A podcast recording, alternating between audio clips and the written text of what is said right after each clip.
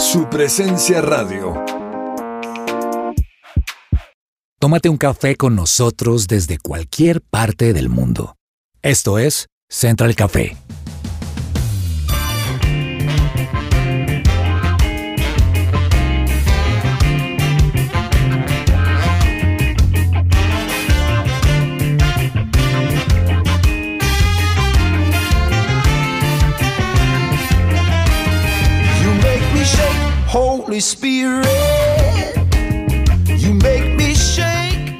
Hola, ¿qué tal a todos? Qué rico que hoy nos estén acompañando, sea lo que sea que estén haciendo, es muy agradable que nos puedan escuchar hoy. Y bueno, tengo una mesa muy agradable el día de hoy. Me acompaña Laura Orjuela. Lau, un destino que le encantaría visitar.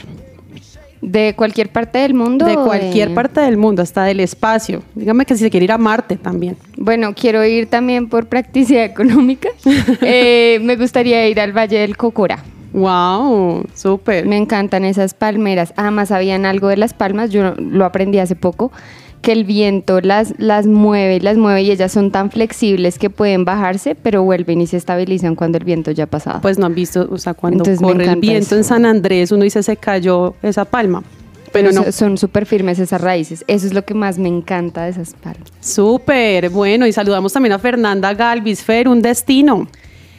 Hola Ani, hola a todos. Un destino, bueno, estoy pensando últimamente en España.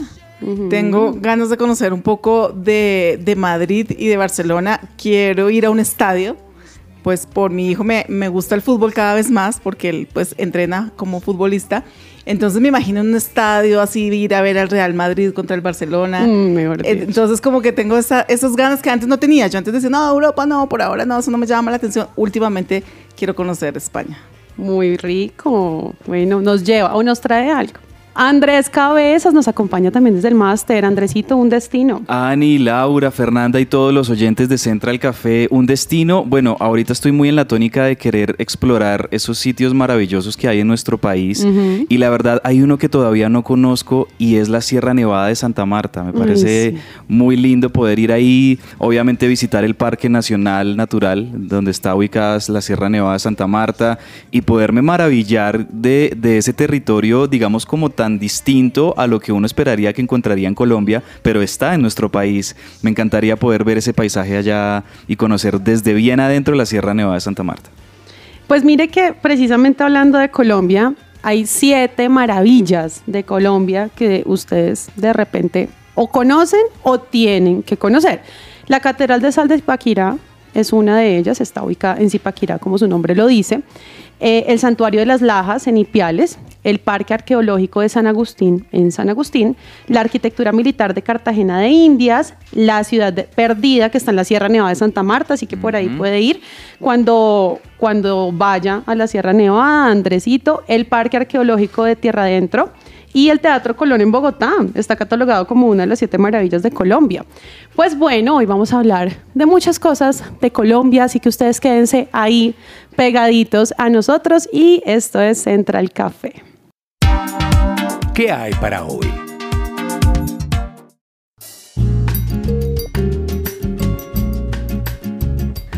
Matrículas abiertas en el nuevo gimnasio cristiano, donde forman líderes bilingües con principios cristianos. Es un colegio calendario B con certificación Cambridge English School con nivel muy superior. Para más información visita la página www.ngc.edu.co o comunícate al 312-575-1089 o al 320-275-0868. Colegio Nuevo Gimnasio Cristiano. Bueno, de repente ustedes se han preguntado por qué últimamente está temblando tanto. Por ahí hemos escuchado también una noticia también que está el Nevado del Ruiz, digamos que en alerta. Y hay muchas cosas que están rodando alrededor de las actividades sísmicas, de la volcánica en Colombia. Siempre hay un organismo o una entidad que está encargándose de informarnos de esto y ese es el Servicio Geológico Colombiano que es muy importante y que es importante que todos lo conozcamos. Yo no sé si ustedes sintieron un temblor que hubo hace como un mes más o menos. A las 3 de la mañana. Sí, o sea que todo el, bueno, el que no quedó sentado es porque duerme con una piedra literal. Yo fui de las que me quedé dormida. O sea, duerme con una piedra. puede ser. Con Bueno. mi esposo, en realidad, ninguno se dio cuenta. No, qué ¿No? cosa tan impresionante. O sea, yo dije, mi esposo le está dando un ataque, ¿qué pasó? O sea, la cama se movía. Entonces, todo esto digamos que no es gratis, ¿cierto? Y este servicio de mm, geológico colombiano, pues es ese- esa entidad que nos ayuda a conocer cómo se están comportando en temas geológicos nuestros, pues todo lo que tenemos volcanes y bueno, todo lo que tiene que ver con la geología. Cuéntenos, Fer, porque tenemos 21 volcanes activos en Colombia en este momento. ¿Cuáles son? Bueno, en realidad, digamos que investigando un poco, pues sí tenemos 21 eh, volcanes activos, pero estos están siendo monitoreados normalmente por eh, el Servicio Geológico Colombiano. Sin embargo, los que son más activos o más destacados en Colombia eh, como volcanes activos son el Galeras, el Nevado del Ruiz y el Cerro Machín. El Nevado del Ruiz, que es el que hemos escuchado últimamente en las noticias, está en el departamento del Tolima y un dato que me llamó mucho la atención es que en 1985, o sea, no hace mucho, yo tenía siete años, saquen cuentas. Ah. No hace mucho. no Eh, en 1985 tuvo una erupción y causó la muerte de más de 20 mil personas. Y realmente pues esto es una tragedia, una catástrofe cuando sucede. Y pues realmente pues dejó a miles de personas sin hogar. Entonces pues el Nevado del Ruiz es el que está ahorita como un poquito bravo, diría yo.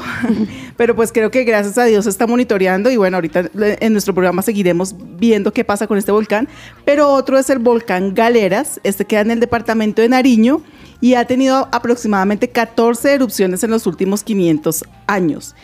Y por último está el Cerro Machín, este yo no lo había escuchado, No, la verdad tampoco. es para mí es nuevo, también está ubicado en el departamento del Tolima y ha presentado una actividad sísmica constante en los últimos años. En el 2011 llevó una serie de sismos que les tocó evacuar la zona y las comunidades porque el CGC advirtió que había actividad en este Cerro Machín y que se debía a una presencia de magma de baja viscosidad que se encuentra en las profundidades del volcán. Yo cuando pienso en esos volcanes me imagino cuando uno dibujaba en el colegio como esas, eh, la capa de la tierra, luego era una como más O cuando nos ponían a hacer el ejercicio de bicarbonato con vinagre. Sí, Ay, la maqueta. explotaba y todo se iba poniendo más naranjita y luego uno se imagina que eso salga como cuando pasó lo del Neva, lo de Armero. Lo de Armero. Uno se imagina, obviamente, como este tipo de eventos y realmente, eh, pues es catastrófico. Y lo que uno hace cuando escucha este tipo de noticias es, pues Dios ten misericordia, porque yo creo que esto es parte de que la tierra, pues Está hablando. está hablando y se está de alguna manera manifestando. Y digamos que ustedes lo decían muy bien, cuando hablamos de volcanes, normalmente lo que viene es el tema de qué susto, ¿no? O sea, que haga erupción, que la actividad esté muy Activa. Sí, en altos niveles de actividad, pero los volcanes también son importantes para el medio ambiente, Andresito. Sí, tienen sus beneficios. Yo creo que también debido a las catástrofes que hemos visto en la historia, incluso a las películas también que se han hecho alrededor de la actividad de los volcanes y demás, pues como que hemos eh, lo hemos puesto un poquito en un rol antagónico dentro del, del mundo y de la naturaleza, pero la verdad es que no. Eh, dentro de varios beneficios estaba leyendo de la presencia de los volcanes en la Tierra, pues están, por ejemplo, el que en los valles donde están presentes algunos volcanes son tierras muy fértiles y le permiten también a muchas personas la actividad agrícola, porque es la tierra más fértil, la que está más cercana a la posición de los volcanes. También estaba viendo que ayudan a, que se pueda regular de buena manera el oxígeno en la atmósfera.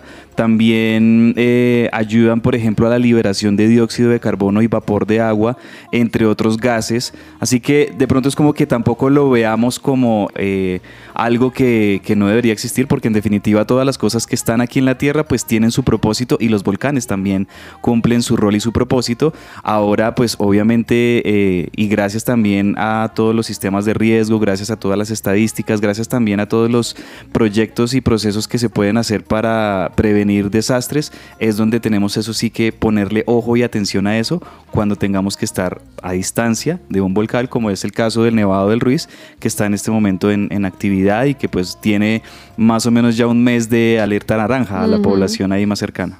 Bueno, así es. Pues si ustedes quieren saber más acerca de eh, todo este tema geológico, de por qué suceden estas cosas, si hay forma de prevenirlo o no, todas las preguntas que se puedan estar haciendo, pues quédense ahí pegaditos a Central Café porque tenemos un invitado que nos va a resolver todas estas dudas.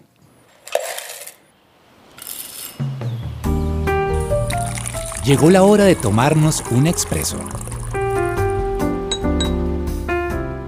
Bueno, entonces le damos hoy la bienvenida acá a la mesa a Eduardo Pardo Ávila, geólogo de la Universidad Nacional de Colombia, que además se ha desempeñado también como geólogo de campo en Ingeominas, que hoy es el Servicio Geológico Colombiano. Además, ha colaborado también en la realización de videos de YouTube como La Calzada de los Gigantes, La Piedra de Rosetta, El Megaterio de Luján, Litografía y, ¿cómo se diría ahí? Ar Archaeopteryx. Archaeopteryx, ok, bueno, hay cosas muy interesantes. Ya nomás con esto veo que vamos a tener una entrevista muy interesante. Así que gracias Eduardo por acompañarnos el día de hoy. No, con mucho gusto. Esperemos que pueda resolver las dudas que tienen. Quisiéramos empezar preguntando cuáles son las condiciones geológicas que, eh, en las que se encuentra actualmente Colombia. Ok, Colombia está ubicado en lo que se conoce como el cinturón de fuego del Pacífico, ¿sí? Este escenario es el, el lugar en el que entran en contacto placas tectónicas. Entonces, en este cinturón de fuego del Pacífico entran en contacto placas oceánicas con placas continentales. El tema es que las placas oceánicas son más densas que las continentales. En promedio, las oceánicas son del orden de 3 eh, gramos por centímetro cúbico y la continental 2.7 gramos por centímetro cúbico. Entonces, cuando en este caso chocan las dos placas, la más densa se va por debajo de la menos densa. ¿sí? La placa oceánica se hunde por debajo de la corteza continental y empieza un viaje hacia abajo. Cuando alcanza una profundidad promedio de unos 150 kilómetros, el material rocoso de la corteza oceánica se funde.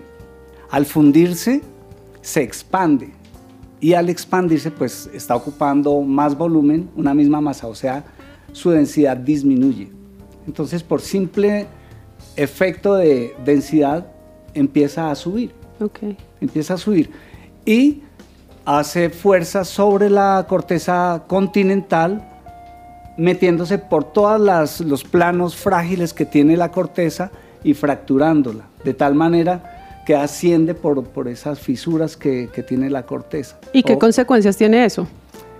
Pues que en ese momento está ascendiendo un magma, porque ya es un magma caliente, fractura la corteza continental y genera los conos volcánicos que, vemos en todo el borde del Pacífico con los continentes. O sea, estamos hablando de todos los, mm, los volcanes que hay en, el borde occidental de América, Suramérica, Norteamérica, México, y también al otro lado en, en el Japón, las islas Aleutianas, todo esto. Ok. Eduardo, ¿y cuántos volcanes activos tenemos en, Colombia? O sea, ¿qué sectores específicos, en qué departamentos tenemos que estar como alerta? Bueno, nosotros tenemos del orden de 27 volcanes en Colombia. La mayoría pues están en el borde occidental, sobre la cordillera eh, central y algunos pocos sobre la cordillera occidental. Entonces, el, tema es que ese proceso de, hundimiento de la, placa oceánica, eso se llama subducción. Ese proceso de subducción está ocurriendo constantemente, funciona como una, como una banda transportadora, ¿sí? Se está moviendo, no sé, ahorita yo creo que promedio del orden de 4 centímetros por año. Se está hundiendo, ¿sí? Se está moviendo. O sea que es un proceso que es constante, está ocurriendo todo el tiempo. Es decir, que siempre va a estar fundiéndose roca allá cuando alcance esa profundidad y va a alimentar todo el sistema de volcanes.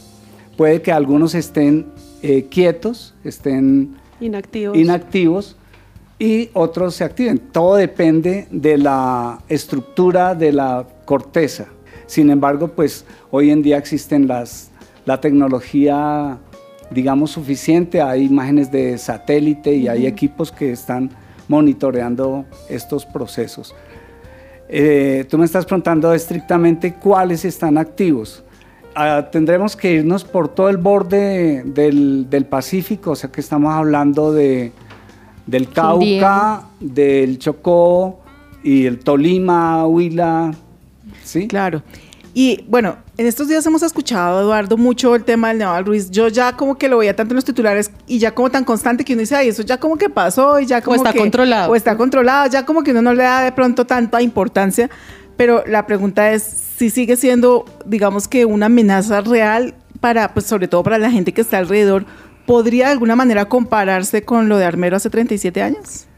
Bueno, estos procesos, lo que pasa es que hay, primero tenemos que ubicarnos en el espacio, porque estamos hablando de, de áreas muy grandes, y por otro lado en el tiempo, porque eh, nosotros normalmente manejamos escalas de tiempo muy pequeñas, como seres humanos que somos. Entonces estos procesos son muy largos. Imagínense que el volcán de, del Ruiz se originó hace dos millones de años. Y entonces uno dice, mucho tiempo. Pero en, en la escala geológica, nosotros hablamos de edad de la Tierra de 4.500 millones de años. 4.500 millones de años. ¿Sí? Entonces, 2 millones es muy poquito. ¿Mm? Eso para tener un- una idea de, de la escala del tiempo. Entonces, lo que yo estaba diciendo hace un ratico, que estos procesos son constantes. Esa banda transportadora no se va a detener y va a responder a una cantidad de factores que se van presentando a lo largo del tiempo. Si nosotros vamos a mirar eh, desde los 2 millones de años para acá, el volcán no ha tenido en nuestros tiempos una actividad alta. De los 2 millones de años del origen del volcán, ha habido tres eventos particulares en los que ha habido erupciones importantes, en las que se han presentado derrames de lava y cenizas también, ¿sí?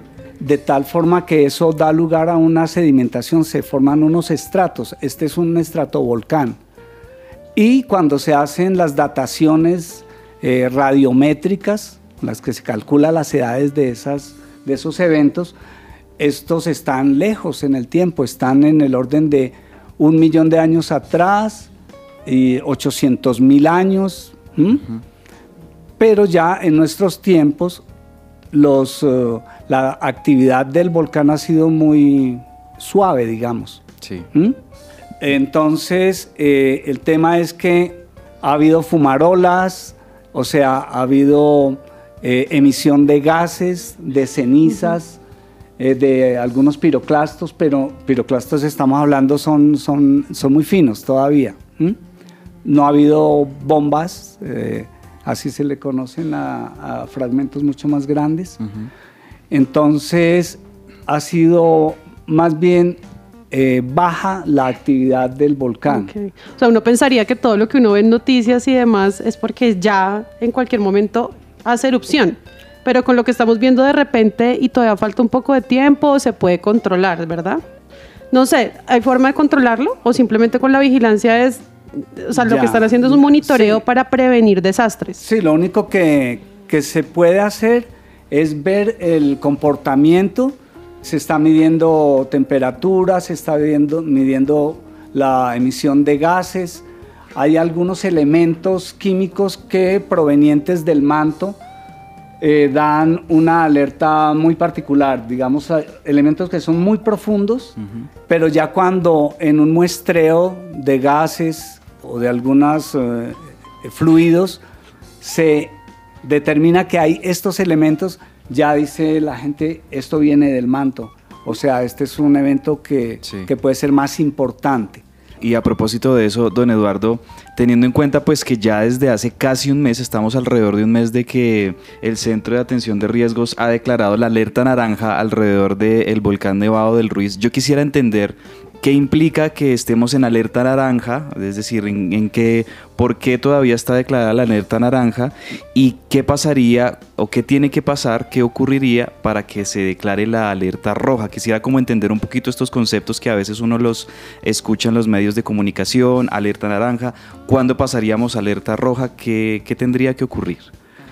Indudablemente para entrar en una alerta roja pues tiene que haber ya una unos avisos de erupción inminentes. Eso se manifiestan eh, con las temperaturas, con la presencia de los sismos, ¿sí? si son más frecuentes, son más grandes, eh, con ese tipo de manifestaciones, que ya, digamos, van a mostrar que evidentemente hay un evento de erupción.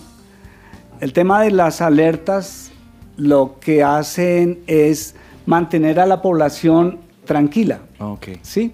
El objetivo es, eh, mejor dicho, acá no, no, no existe claridad total, absoluta, para definir que va a haber una erupción. Eso no lo, nadie lo va a decir, nadie lo va a prever.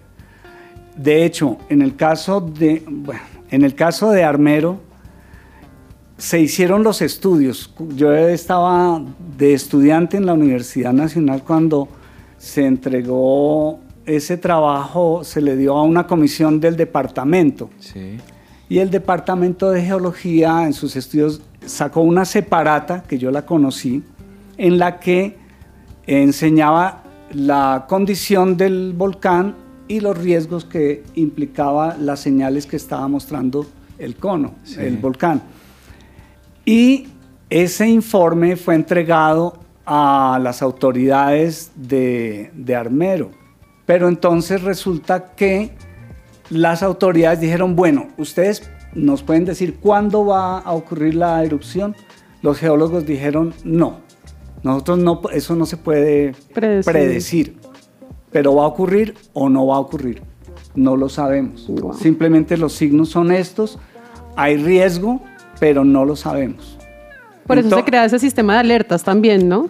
Sí, la, alerta es para prevenir que no vaya a haber una catástrofe, sobre todo con respecto a muertes, a, pérdida de vidas.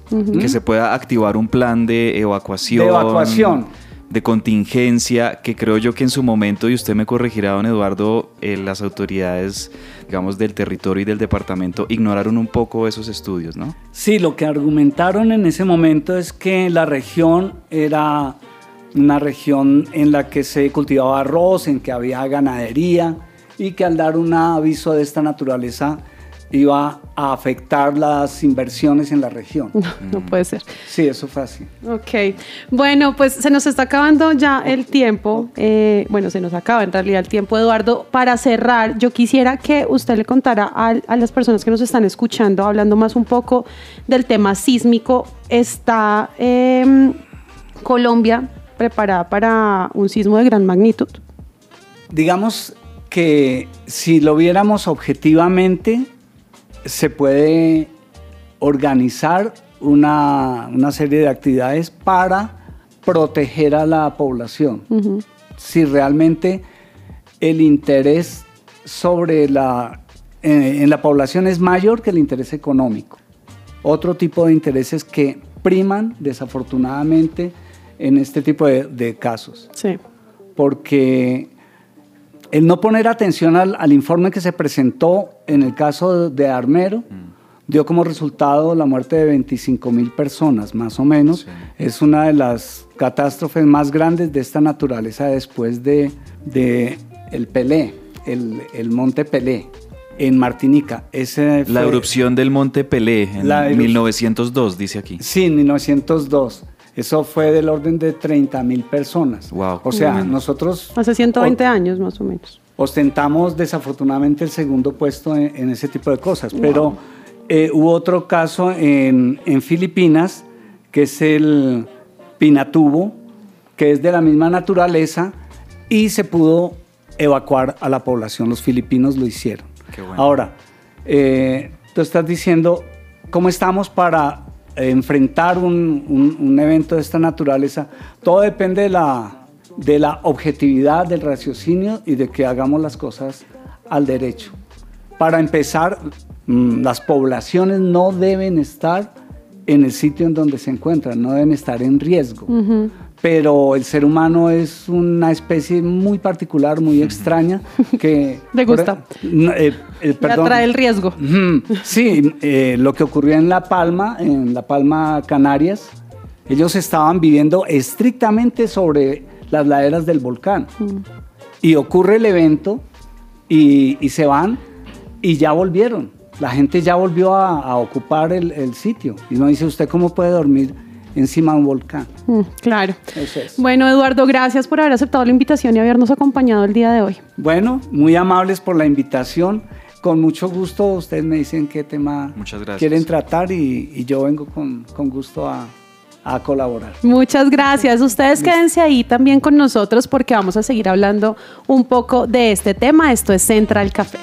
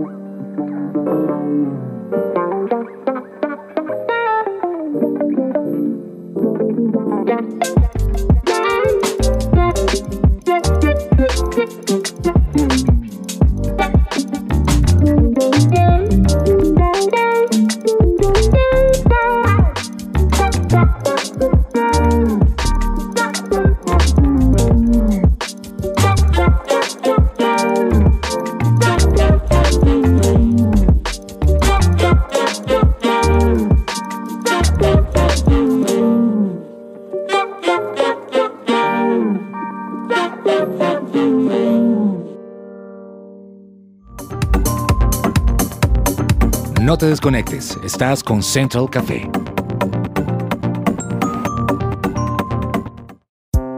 Su presencia radio.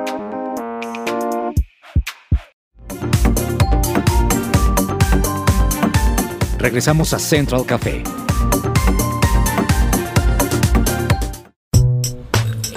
Tendencias dulces y amargas.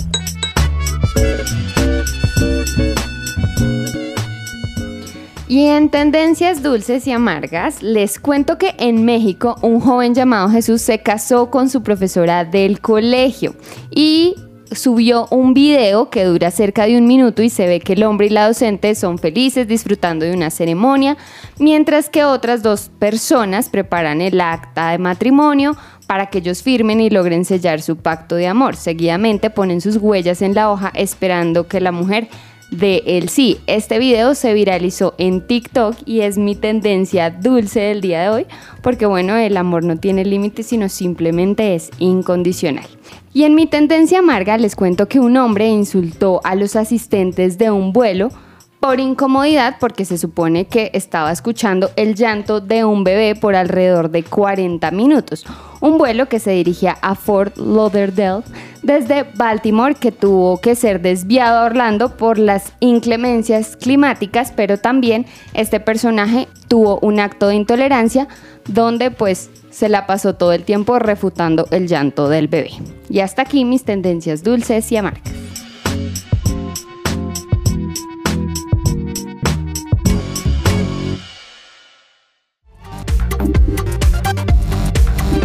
Estás conectado con Central Café.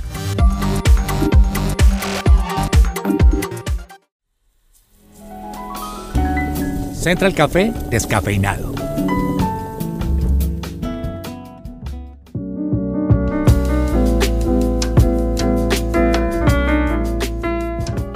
Hoy en Central Café Descafeinado quiero hablar de un tema que escuchamos a diario y es el estrés. Según un estudio en España de Sinfa Salud, de percepción y hábitos de la población española en torno al estrés, se dice que el 42% de la población española siente estrés con frecuencia o continuamente y que principalmente eh, lo sufren las mujeres en un 48.7% frente a un 31.5% en los hombres. Entonces creo que cada vez y más post pandemia es una palabra o es una dolencia o es una enfermedad que cada vez escuchamos más a diario y que pues está afectando bastante a la población. Y para eso hoy hemos invitado a Natalia Sánchez Briceño, psicóloga, para que nos cuente sobre qué es el estrés. Natalia, ¿cómo estás? Hola Fernanda, gracias por la invitación. Es un gusto acompañarlos en este programa. Gracias Natalia. Bueno, y quiero preguntarte, ¿cómo sé que mi estrés no es normal? Bueno, Fernanda, el estrés, como tú decías hace un momento, em, realmente hace parte de nuestra vida cotidiana. Es una respuesta que podemos experimentar en cualquier momento cuando estamos frente a un desafío o una demanda. Sin embargo, el estrés cuando lo acumulamos por tanto tiempo en digamos en un periodo largo de tiempo empieza a generar problemas en nuestra salud, empieza a enfermar nuestro cuerpo puede tener de pronto mm, consecuencias ya eh, mucho más eh, relevantes y complejas. Y en ese momento el estrés ya no es normal. Cuando nos enferma el cuerpo y cuando podemos empezar a acumular signos de nuestra salud mental y nuestra salud física, ahí debemos empezar a, a tener una atención especial hacia el estrés. ¿Cuáles podrían ser algunos de esos signos? Los signos del estrés pueden ir, eh, pueden estar en cualquier parte del cuerpo. Podemos tener síntomas en el sistema digestivo como diarrea y estreñimiento. También pueden haber eh, síntomas cognitivos, por ejemplo, afectar eh, nuestra memoria, tener problemas de concentración y aprendizaje. También incluso puede em, hacer que nos duela eh, cualquier parte del cuerpo, sobre todo la cabeza. Puede hacernos sentir con falta de energía o falta de vitalidad puede hacernos sentir muy cansados, que no, no, tenemos ganas de hacer nada, eh, problemas de sueño, eh, variaciones en nuestro apetito, eh, aumentamos o disminuimos de peso. En general, pues son varios síntomas. Bueno, Natalie, teniendo en cuenta que de pronto muchos de nuestros oyentes escucharon y dijeron, sí, señor, sí, señor, ¿qué, qué deben hacer? ¿Cómo, ¿Cómo tratarlo? Bueno, Fernanda, pues creo que puedo sugerir dos formas de tratar el estrés. La primera pues serían las medidas caseras, es decir, esas que implementamos por nosotros mismos, por nuestra propia cuenta, eso sí, pues tendría que recomendar eh, toda fuente de información a la que acudamos, pues sea confiable. Y estas estrategias, pues me refiero a mm, estrategias que pueden ayudar a mejorar nuestra salud mental a través de nuestros hábitos de vida. Con esto me refiero a mejorar nuestra actividad física, tratar de que sea de forma diaria, tener una rutina de sueño, Em, y dormirlo, tratar de dormir lo suficiente, disminuir también el consumo de alimentos altos en azúcar o ultraprocesados, también disminuir el consumo de sustancias muy estimulantes para nuestro sistema nervioso, como por ejemplo el exceso de cafeína o bebidas energizantes. Pero también miremos pues la relación con otras personas y es que parte del manejo del estrés pues es tener mejores habilidades sociales para que pues esas relaciones más cercanas no terminen siendo una fuente de intranquilidad. También puedo recomendar prácticas de, digamos, relajantes que nos generen sensación de bienestar o alivio de nuestra tensión muscular. Realmente las estrategias son muchísimas y continúan y podría seguir hablando todo el programa de esas estrategias. Pero pues quiero hablarles de otra estrategia que es el tratamiento del estrés con profesionales de la salud mental. Y es que en estos casos son aquellas personas donde los síntomas de estrés no desaparecen o aumentan, o se empeoran. La persona siente que su estrés es demasiado agobiante, muy abrumador y en esos casos pues hay que pedir la ayuda profesional. Acudir a un psicólogo que de pronto muchas veces decimos, no, pero lo mío no es tan grave, pero resulta que si no lo controlamos seguramente va a ir en aumento y pues va a empeorar. Entonces, bueno, pues Natalia, teniendo en cuenta que, tú eres psicóloga y ayudas en este caso en este tipo de problemas, que además creo que están asociados también con irritabilidad y digamos que problemas ya eh, de comportamiento que pueden afectarnos no solo a nosotros, sino también a nuestra familia, ¿dónde puede contactarte algún oyente que esté escuchando y diga, oiga, yo reconozco que necesito ayuda? En ese caso me pueden llamar al teléfono 312-873-1446 o si no, también pueden consultar mi página www.nataliasanchezpsicóloga.com o también me pueden encontrar en mis redes sociales en Facebook y en Instagram en arroba apoyo psicosalud.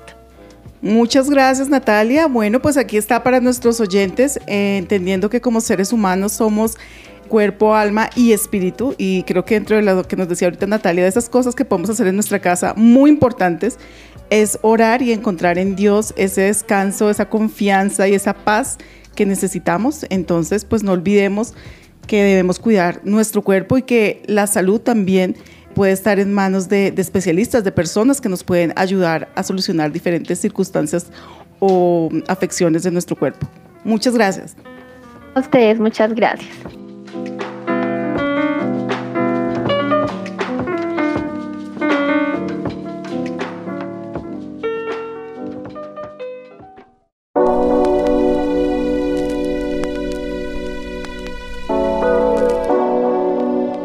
Estás escuchando Central Café. Si quieres mejorar la apariencia de tu piel, te invitamos a pedir tu cita de valoración en la clínica Natalia Zamora Medicina Estética y Antienvejecimiento, donde aprenderás cómo cuidar de tu piel diariamente. Puedes agendar tu cita por WhatsApp 320-612-3217 o sigue en Instagram a arroba Natalia Zamora Cosmiatra. Bueno, qué rico que nos hayan acompañado durante todo el programa. Hasta aquí llegamos con Central Café. No olviden que pueden escuchar más episodios de Central Café en cualquiera de sus plataformas digitales favoritas. Gracias por habernos acompañado. Síganse tomando un café con nosotros.